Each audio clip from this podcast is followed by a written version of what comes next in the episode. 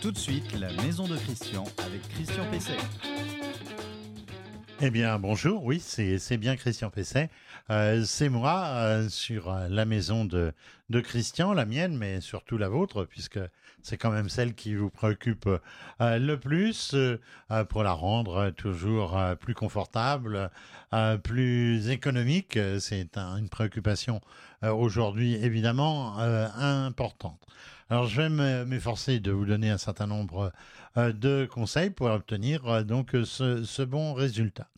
Alors, je vous rappelle que vous pouvez retrouver cette émission tous les samedis euh, matins sur le site renoinfomaison.com, sur la page Facebook du même nom, sur LinkedIn, qui est un, un, réseau plus professionnel, et sur les principales plateformes de podcast cette fois en audio, puisque sur les autres, vous l'avez également donc euh, euh, en, vidéo.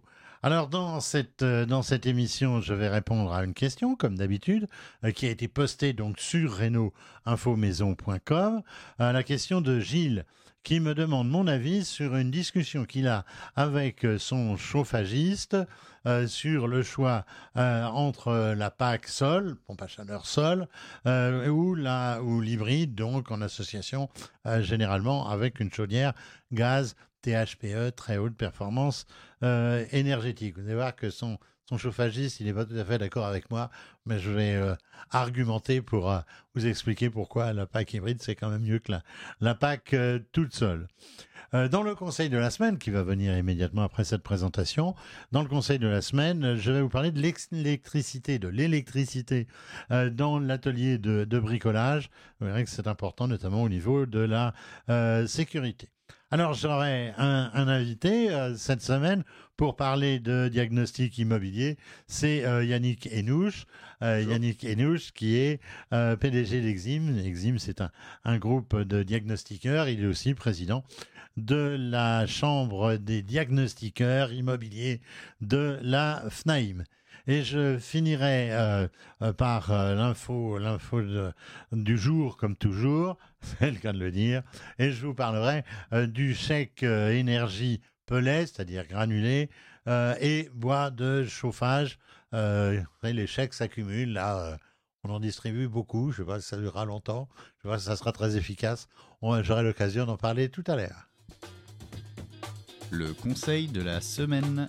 Alors le conseil, euh, le conseil de la semaine, il concerne l'électricité euh, dans, l'atelier. Vous savez qu'évidemment, euh, l'atelier de bricolage, c'est euh, un lieu où l'installation électrique, souvent négligée, euh, doit être particulièrement sûre et adaptée à l'utilisation d'un certain nombre de machines électroportatives ou, ou évidemment à poste fixe. Alors les circuits ne doivent pas être surchargés, c'est-à-dire qu'il ne faut pas brancher des appareils de trop forte puissance et surtout il faut éviter les multiprises en cascade. En France, on est les champions des multiprises en cascade et il y a beaucoup d'accidents qui peuvent intervenir. Euh, je peux vous dire que personnellement, j'aurais pu en avoir un. Eh, ça arrive à tout le monde. Hein. J'ai fait un reportage il n'y a pas très longtemps avec des projecteurs puissants, avec une, rallonge en, embobinée autour, euh, autour de son axe qu'il ne faut pas faire. Et euh, lorsque hier ou avant-hier, j'ai voulu réutiliser cette, rallonge, eh bien, en défaisant les prises, les fiches, me suis aperçu que c'était calciné on n'était pas loin euh, donc euh, de, l'accident. Alors si vous habitez une, une maison individuelle, l'atelier est souvent euh, dans, le, dans le garage et souvent dans le sous-sol. Parfois, il peut être aussi au grenier, mais c'est plus rare et surtout en sous-sol, eh bien, vous devez le traiter comme si c'était une pièce humide, comme si c'était à la limite une, une salle de bain. Si vous appliquiez les, les, règles de la salle de bain, eh bien, vous verriez que euh, bah, ça vous met en, en toute sécurité. Alors, dans, dans ce local, il faut bien sûr que les conducteurs soient parfaitement isolés. Euh, c'est la première condition pour que la sécurité en électricité soit assurée. Alors, qu'est-ce qu'il va falloir aussi C'est que ces conducteurs soient protégés mécaniquement. Alors, on va utiliser des câbles multiconducteurs, mais il ne faut pas qu'ils traînent partout. Il ne faut pas qu'ils soient accrochés n'importe comment euh, donc euh, euh, au mur. Alors, s'ils sont fixés au mur, ils doivent être l'être avec des, cavaliers qui vont permettre donc de véritablement les bloquer, éviter qu'ils se, qu'ils se baladent. alors, le mieux, c'est encore de les disposer dans des goulottes ou dans des, dans des chemins de câbles. Ça, c'est le plus, c'est le plus sûr. Ça permet de dérouler le fil en, toute sécurité sans avoir à le fixer lui-même. C'est donc une chose tout à fait importante et c'est une façon aussi pour créer un circuit extrêmement rapidement. Alors, selon les, modèles, eh bien, les, les goulottes elles-mêmes seront fixées par des, par équerres au mur ou vissées euh, directement euh, dans le corps euh, de la goulotte elle-même. Vous pouvez aussi utiliser donc des, des câbles qui seront, qui seront des câbles qu'on va appeler multiconducteurs. En général, il y en a trois dedans, trois dedans parce qu'il y a la phase, le neutre, et puis il y a aussi, il y a aussi la terre. Si vous êtes en goulotte, vous pourrez utiliser des câbles, des, fils uniques, des conducteurs uniques, euh, un, par, par couleur et par type de, par, par circuit. Donc, euh, euh, c'est possible, mais là, il faut vraiment que ce soit dans une goulotte et plutôt en hauteur pour éviter que ces, fils sortent, soient abîmés et ensuite risquent de, le, court-circuit. Alors, pour ce qui est donc de l'alimentation, eh bien, l'idéal est d'installer un coffret complémentaire toutes les marques en, type Legrand, euh, euh, Schneider ou autres en, font. J'ai remarqué qu'ils font plutôt pour la salle de bain et pour, et pour la, la, cuisine, mais il en existe aussi pour, pour l'atelier. Alors un coffret de, de, bricolage, ça possède plusieurs prises qu'on appelle 2P plus T, c'est-à-dire 2 pôles plus terre en 10 ou 16, 10, 16 ampères. Ils sont protégés au tableau par un disjoncteur, euh, par un disjoncteur différentiel 30 mA euh, qui se raccorde lui au tableau. Alors là, il faut un gros câble. Euh, c'est un câble de 10 carrés, comme on dit, comme disent les électriciens, c'est-à-dire 10 mm de section par, par conducteur. Euh, tout cela protégé par un disjoncteur de 32 ampères. Alors ça permet d'alimenter quoi euh, Une perceuse euh, ou une autre machine électroportative.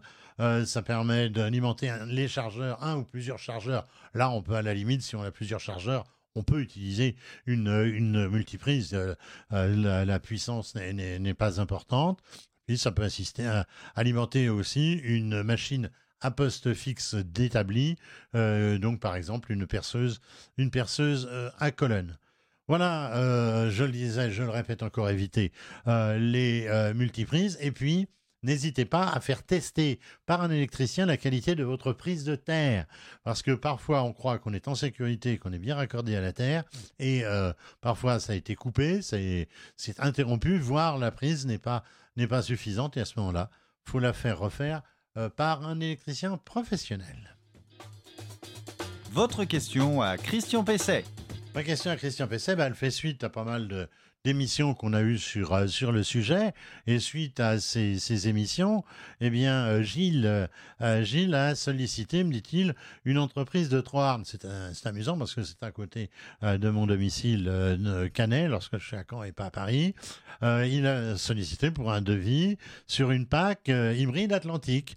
l'artisan, me dit-il, m'a expliqué qu'une PAC serait plus appropriée qu'une hybride, qui me coûterait plus cher en pause, en entretien et en abonnement gaz, double entretien, euh, double abonnement. Et il a ajouté euh, que Christian Pesset n'avait pas tort. Il est gentil quand même, hein, il ne m'égratigne pas trop, hein, euh, mais que dans son cas, donc dans le cas de Gilles, au vu de mes consommations de gaz annuelles, eh bien, il est persuadé qu'une PAC, alors il cite un type hein, que je peux tout à fait citer, c'est pas de la publicité, Atlantique, Alphea, Excelia, très bon matériel, de puissance suffisamment adaptée à la surface de la maison, 150 mètres carrés, ce qui n'est pas énorme, euh, serait, serait plus efficiente et plus performante, même en cas de basse température et moins onéreuse qu'une PAC hybride.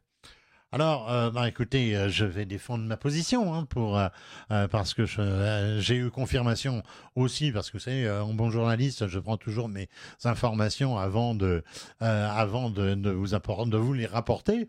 Eh bien, je, confirme qu'une PAC hybride gaz c'est est supérieure à une PAC sol.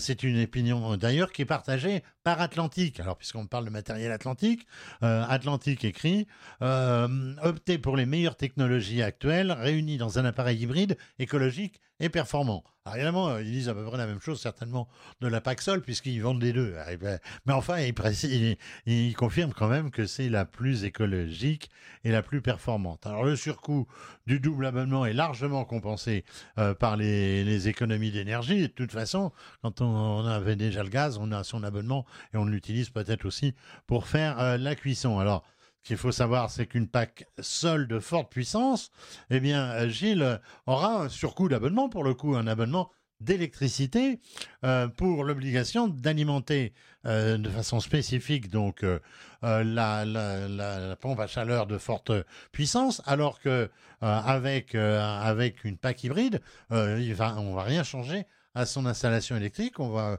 on va pas avoir besoin donc d'un surcroît euh, de puissance. Alors puissance suffisamment adaptée dit le- qu'il faut euh, euh, qu'il faut une euh, puissance suffisamment adaptée avec un appareil unique.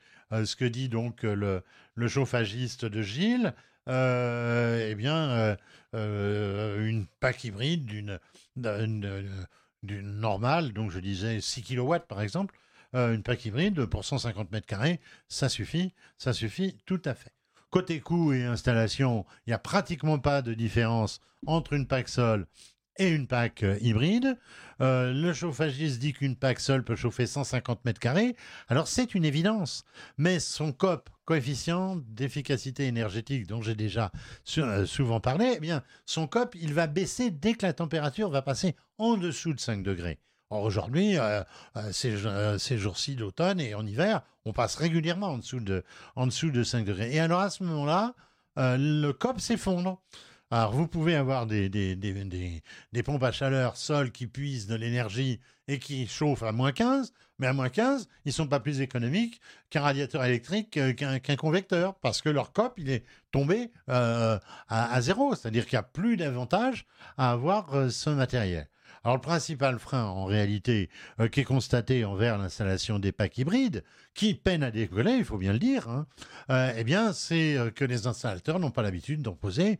De plus, ça induit une double compétence, une compétence gaz, une compétence électricité, et leurs équipes bah, n'ont pas toujours ces doubles compétences. Et, finalement, en plus, rares sont les entreprises, trop rares sont les entreprises euh, qui ont une certification PG euh, euh, et mention PAC hybride gaz.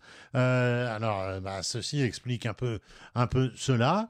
Bah, poussez un peu dans ces retranchements votre chauffagiste, et puis comme d'habitude, hein, eh bien, faites faire trois devis, et pas seulement celui de votre chauffagiste habituel ou de celui qui est à côté de chez vous. Je pense que vous pourrez confronter euh, les jugements, et puis vous n'hésiterez pas à me solliciter à nouveau euh, si vous voulez euh, qu'on en parle, euh, et si vous voulez que je vous représente encore un certain nombre d'arguments. L'invité de Christian Pesset. L'invité de Christian Pesset, je l'ai presque présenté euh, tout à l'heure, euh, c'est donc Yannick Henouche, bonjour. Bonjour. Bonjour Yannick, approchez-vous un peu du micro parce Oui, que sinon on va merci. pas bien vous entendre. Euh, donc euh, Yannick, vous êtes euh, PDG du groupe Exim. Tout à fait. Alors Exim, ce sont des, diagnosti- des diagnostiqueurs immobiliers Euh, et puis vous êtes président de la chambre des diagnostiqueurs immobiliers de la FNAIM, Tout à fait. Fédération nationale de euh, l'immobilier. Tout à fait. Voilà, j'ai tout dit. hein. Voilà, exactement. Alors, les, les diagnostics immobiliers, ils existent depuis euh, euh, 1997, hein, euh, loi de 96, mais appliquée en 97. Ils sont obligatoires en cas de, vente ou de mise en location d'un bien immobilier, amiante, plomb, gaz, électricité, on va voir ça tout à l'heure. Euh, et bien sûr, le fameux DPE, performance énergétique. Et, donc, on peut un peu se demander aujourd'hui si... euh, euh, bah, on ne fait pas faire aux diagnostiqueurs euh, le boulot pour véritablement aller vers la rénovation énergétique. C'est pas un petit peu ce qui se passe aujourd'hui?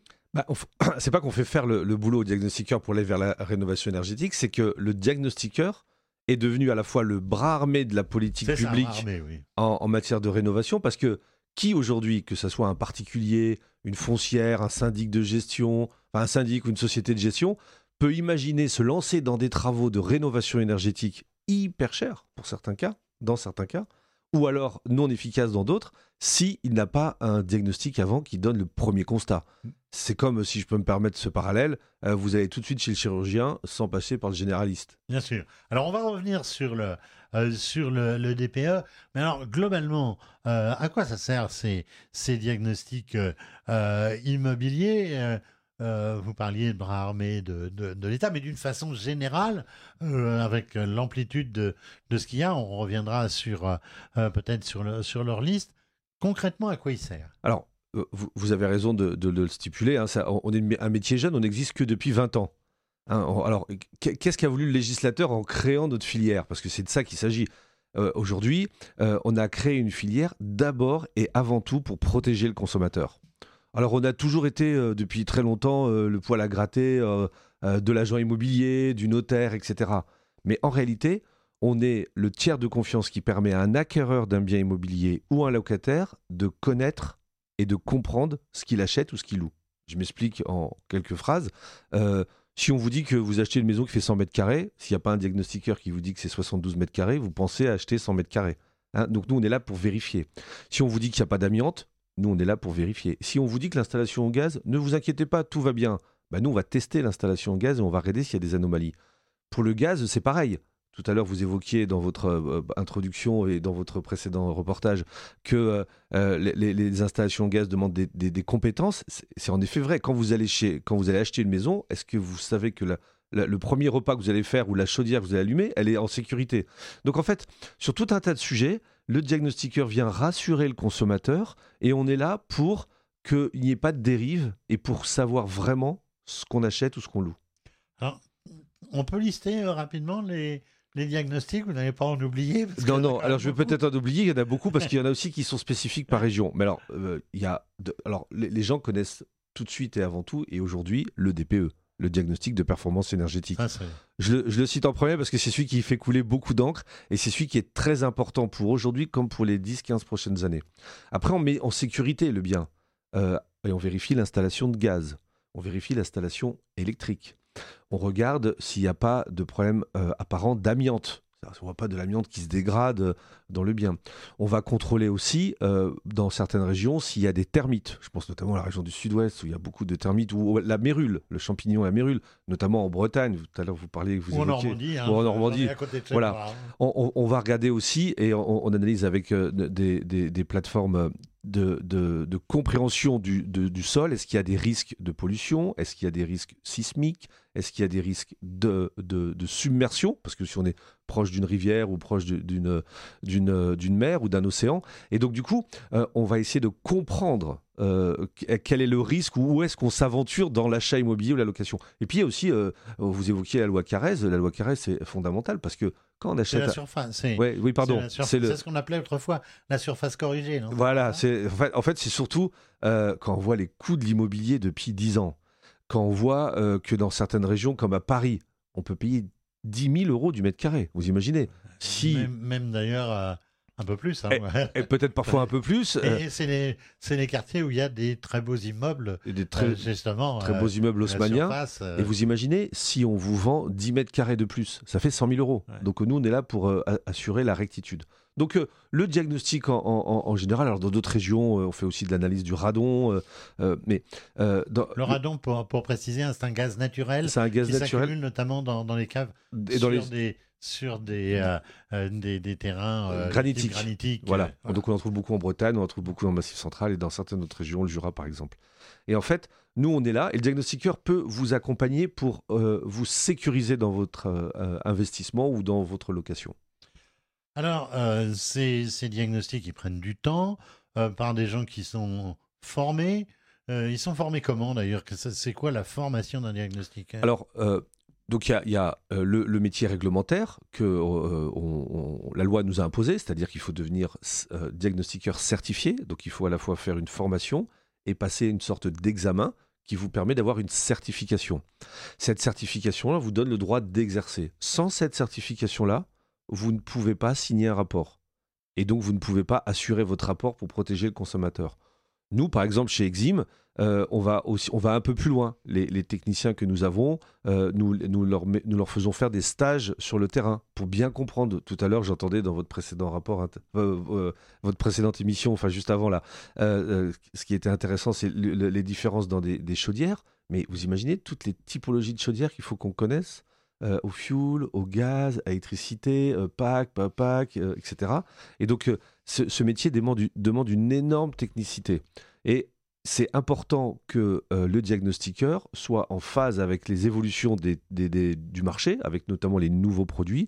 Nous, en tout cas, c'est ce qu'on fait euh, chez Exim, c'est d'essayer d'être le plus euh, proche des évolutions du matériel pour que le consommateur sache qu'il achète. D'accord. Alors, est-ce qu'ils sont responsables de leur classement? Parce qu'évidemment, quand d'un seul coup, je pense, on a parlé du DPE, pof, on s'attendait à être, à être D, puis finalement ah, oui.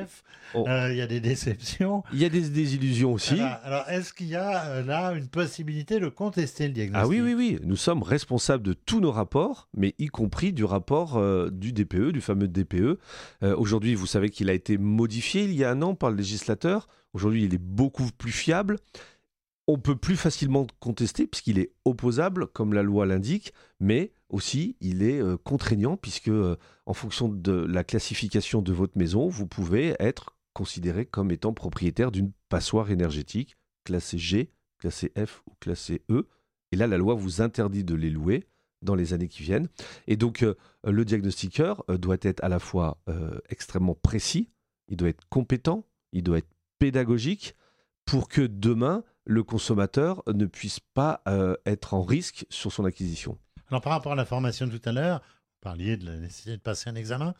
On parle aujourd'hui d'une carte professionnelle véritablement comme euh, comme les immobiliers, c'est pas le cas pour l'instant? Alors oui, c'est pas le cas. Alors là, c'est mon autre casquette. Là, là, je, vous, je, répondais en tant que PDG d'Exim. Euh, en effet, en tant que président de la CDI FNIM, euh, nous avons proposé au pouvoir public, et notamment on a fait un courrier au, ministre qui a été relayé par plusieurs députés, au ministre du Logement, pardon, euh, qui est de dire voilà, il faut que le diagnostiqueur soit encore plus sécurisant.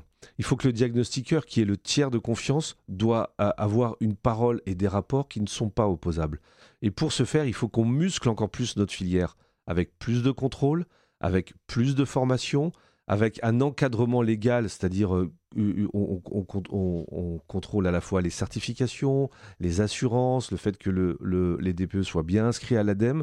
Et, et euh, pour ça, on propose aux diagnostiqueurs de rentrer dans l'écosystème immobilier comme le transactionnaire, celui qui vend, il a une carte professionnelle de transaction, le gestionnaire une carte de gestion, le syndic une carte de gestion, et eh ben nous aussi on mérite une reconnaissance et on veut un vrai métier et on veut une carte D, une carte de diagnostic. Alors je reviens encore un petit peu sur le sur DPE, vous l'avez euh, vous l'avez évoqué il y, a, quelques instants, euh, ça a des conséquences euh, énormes le classement aujourd'hui.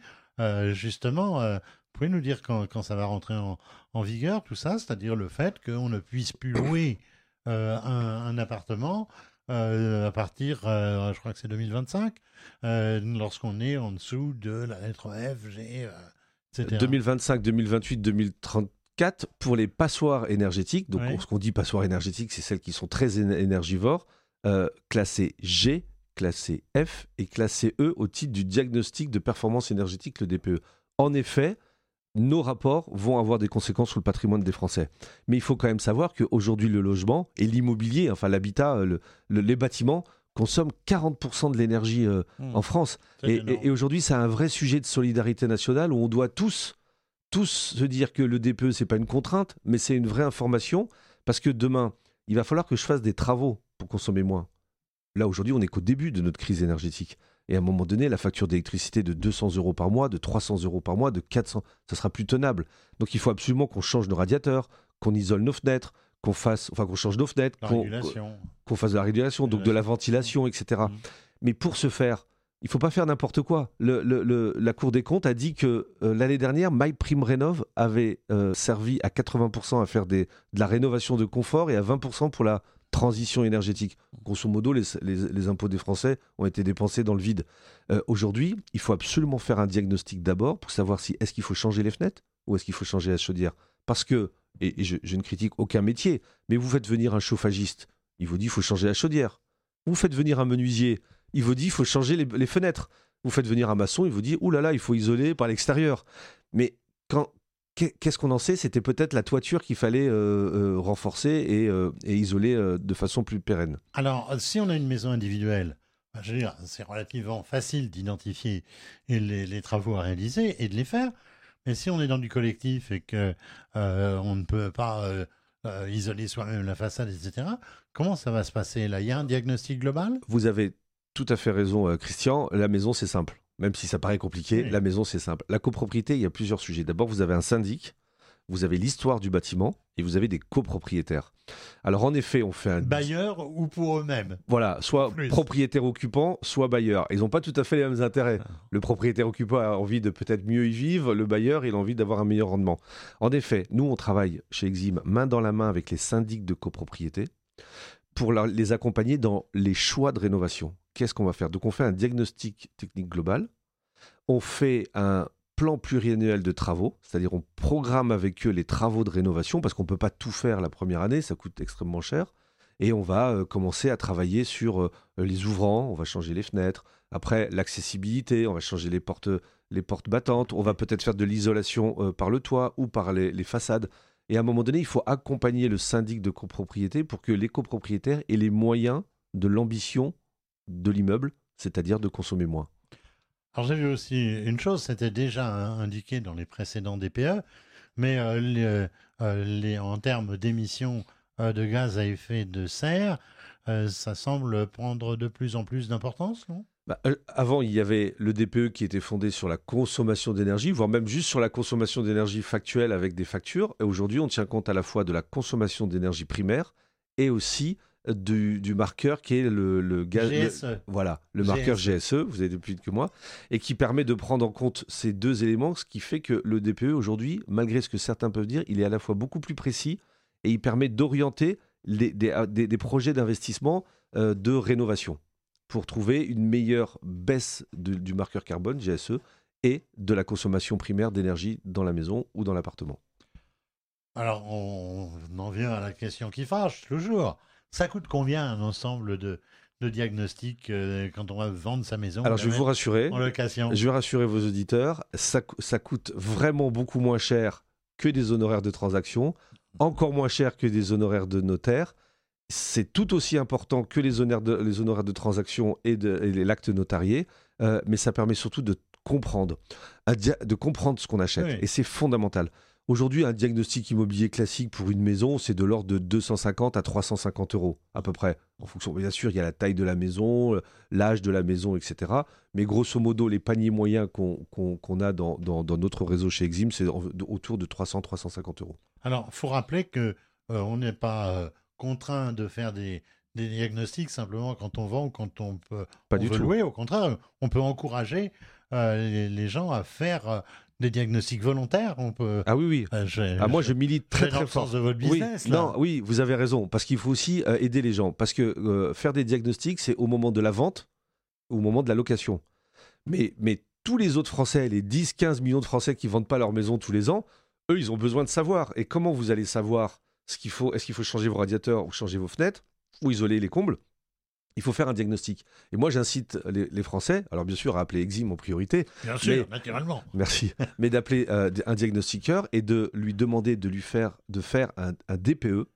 Un, un DPE qui n'est pas un, DPE au moment de l'acte, mais qui, a- qui est exactement le même produit, le même rapport, pour que euh, le, le particulier, imaginez, vous avez votre maison, ça fait 15 ans que vous y habitez, vous trouvez que votre note d'électricité augmente, mais vous, peut-être pas vous, Christian, parce que vous, vous maîtrisez bien la technicité du bâti, mais un, particulier lambda, lui, il sait pas ce qu'il faut faire.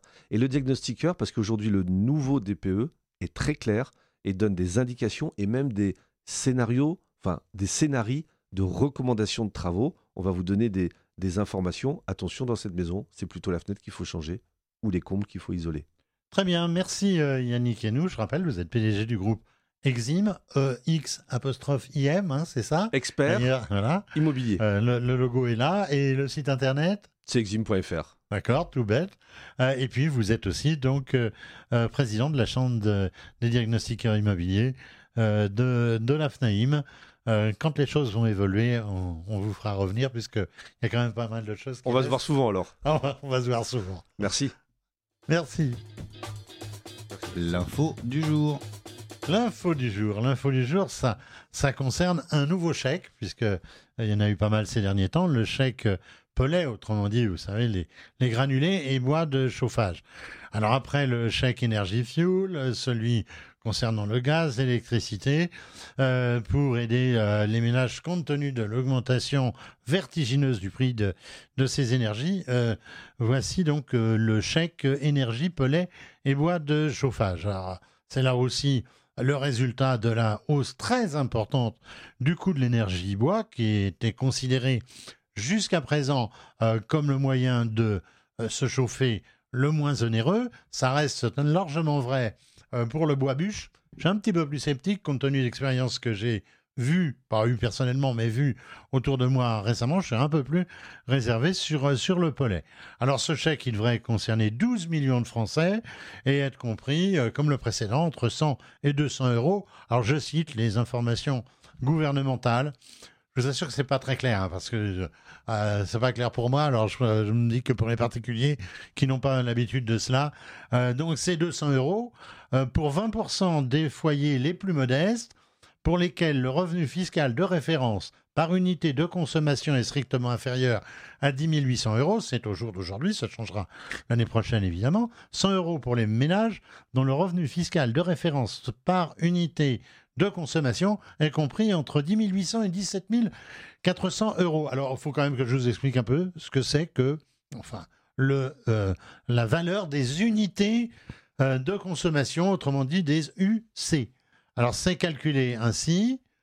Eh, écoutez bien, mais je vais le mettre sur le site internet, comme ça euh, vous pourrez le, retrouver sur renoinfomaison.com. Alors il est calculé ainsi, la première personne du ménage compte pour un UC ou une UC. La deuxième pour 0,5 UC. La suivante pour 0,3 UC.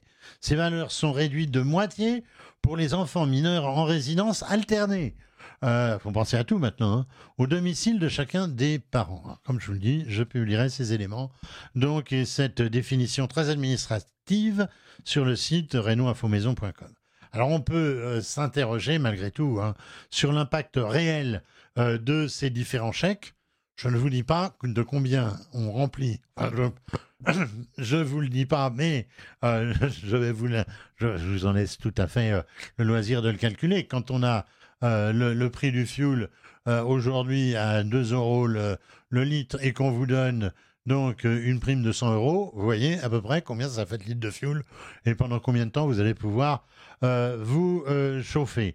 Je me demande si ces chèques ils ne sont pas surtout à l'avantage, euh, on va dire, euh, de ceux qui vous vendent de, qui vous vendent de, l'énergie. Euh, Gabriel Attal euh, a déclaré devant l'Assemblée, vous savez, Gabriel Attal, c'est le ministre du budget, hein, si vous ne le connaissiez pas. Vous le connaissiez avant pour euh, son, boulot de, porte-parole. Et alors là, il a dit en fronçant euh, les sourcils, on n'hésitera pas à saisir en cas de fraude. Hein, attention. hein. Euh, moi, je me demande véritablement euh, quelles seront les, sanctions et comment euh, on, les, exercera à, l'encontre de, grands groupes de, par exemple, M. Bolloré, enfin, je dis ça comme ça, hein, je ne le vise pas particulièrement, ou Total Énergie, par exemple, euh, on sait bien qu'en ce moment tout se passe bien avec eux, et donc on peut vraiment se, demander si, euh, si ça n'est pas eux qui en profitent surtout. Euh, en tout cas, c'est quand même bien d'aider les gens qui n'ont pas de moyens euh, à, se, chauffer. Moi, je renvoie à, aller voir sur le site euh, renoinfomaison.com ou référez-vous à des émissions antérieures. Il y a bien des moyens de gagner les 100 ou les 200 euros de consommation également en faisant attention, en faisant un certain nombre de mesures, en isolant, en utilisant correctement un thermostat, en rénovant un certain nombre d'équipements dans votre maison. Je vous laisse faire la chasse au gaspillage euh, pendant le week-end. On se retrouvera euh, la, semaine prochaine. Et n'oubliez pas que euh, pour faire des travaux de qualité, c'est toujours mieux de faire appel à des professionnels. À la semaine prochaine.